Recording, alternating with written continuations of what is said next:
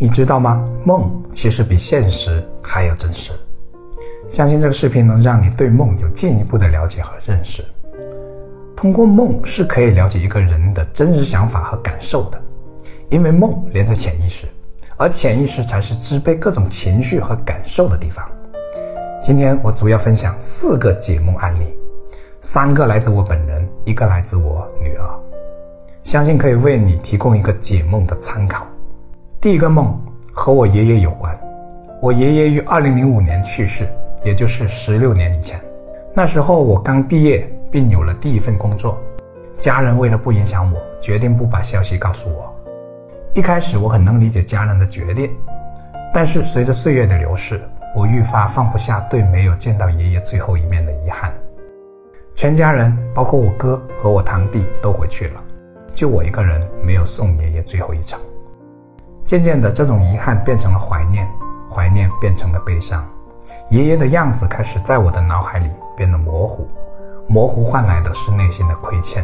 于是我经常梦到自己回到了老家，回到那瓦砖房里，看着还健在的爷爷，心急的告诉爷爷一定要注意天井边缘，一定不能在那里摔倒，因为爷爷就是在那里摔了一跤而去世的。在经常做这种梦的那几年时间里，每当想起爷爷，我就很可能会哭。除了因为想不起我最后一次见爷爷是什么时候，还有爷爷让我看到了一个老人在最后的二三十年里是如何孤独终老的。爷爷在世的时候，我从未站在他的位置上了解和理解过他。这些最终化作了一个个梦，仿佛通过梦要去弥补一些遗憾。甚至希望我爷爷还在世。第二个梦，做梦时间是我写稿前的一个小时，基本做完梦就开始写了，所以细节清晰。梦中我去了广州，在天河区粤垦路，也就是我在广州读书的地方，在那里等着我爱人。他和他的朋友从河源开车来广州，终于他到了，但我们都不知道彼此具体在哪个位置。我告诉他我在哪里，让他过来。可很久他都没有来。后来因为我饿了，所以去旁边一家卖饭团的小店买了个饭团。时间过去了二十多分钟，我们都没有见上面。于是我打他电话，电话那边说他和他的朋友已经走了，去了天河城。我无法理解他为什么就这样走了，且还表现得好像什么事都没有发生过一样。于是我问他为什么就这样走了呢？不是说好了在粤垦路汇合的吗？可是他根本没有把我的疑惑当一回事，无论我怎么说，他都保持着那样的态度。而他那位同伴也认为这事没有什么值得讨论的。他们两个人的冷漠让我难受和愤怒。最后我挣扎而醒，醒来后大吼一声，以释放自己压抑的情绪。类似的梦自我2007年和我爱人在一起时就经常发生。以下是解梦的结果。我是一个思想深度不低。而且情感比较细腻的人，造成过于追求完美和较真的性格，也导致对人的要求很高。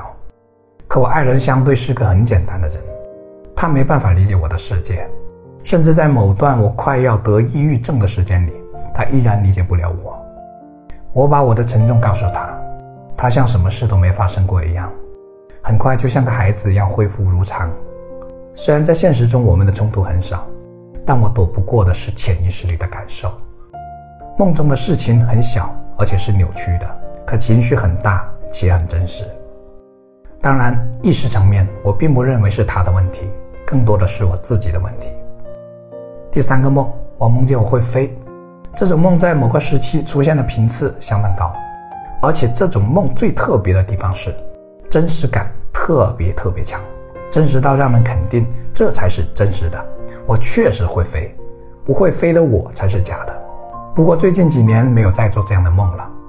这种梦怎么解呢？根据我从现实和做梦的时间段，大概可以判断，飞是逃离的象征，或过多的现实理想被压抑所导致，或要挣脱。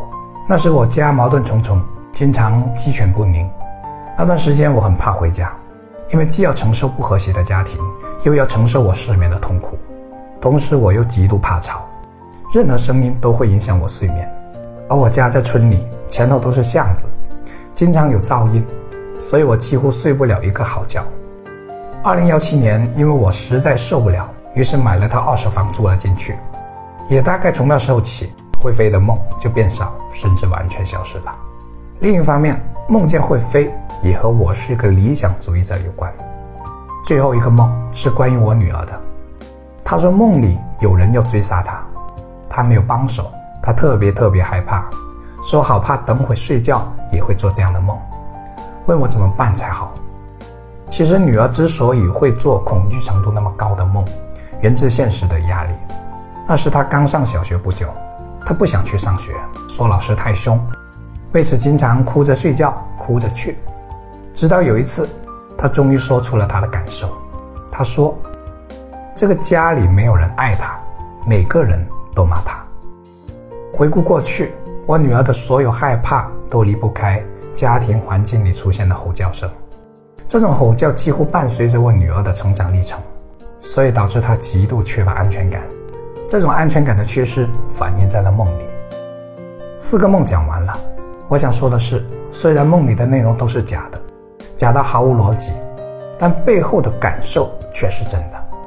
这样的感受和现实息息相关，可以说梦比现实更加真实。在梦里，你再也欺骗不了自己。一个人无论在白天表现得多么坚强和勇敢，都有他脆弱的一面，而这一面在梦里无法隐藏。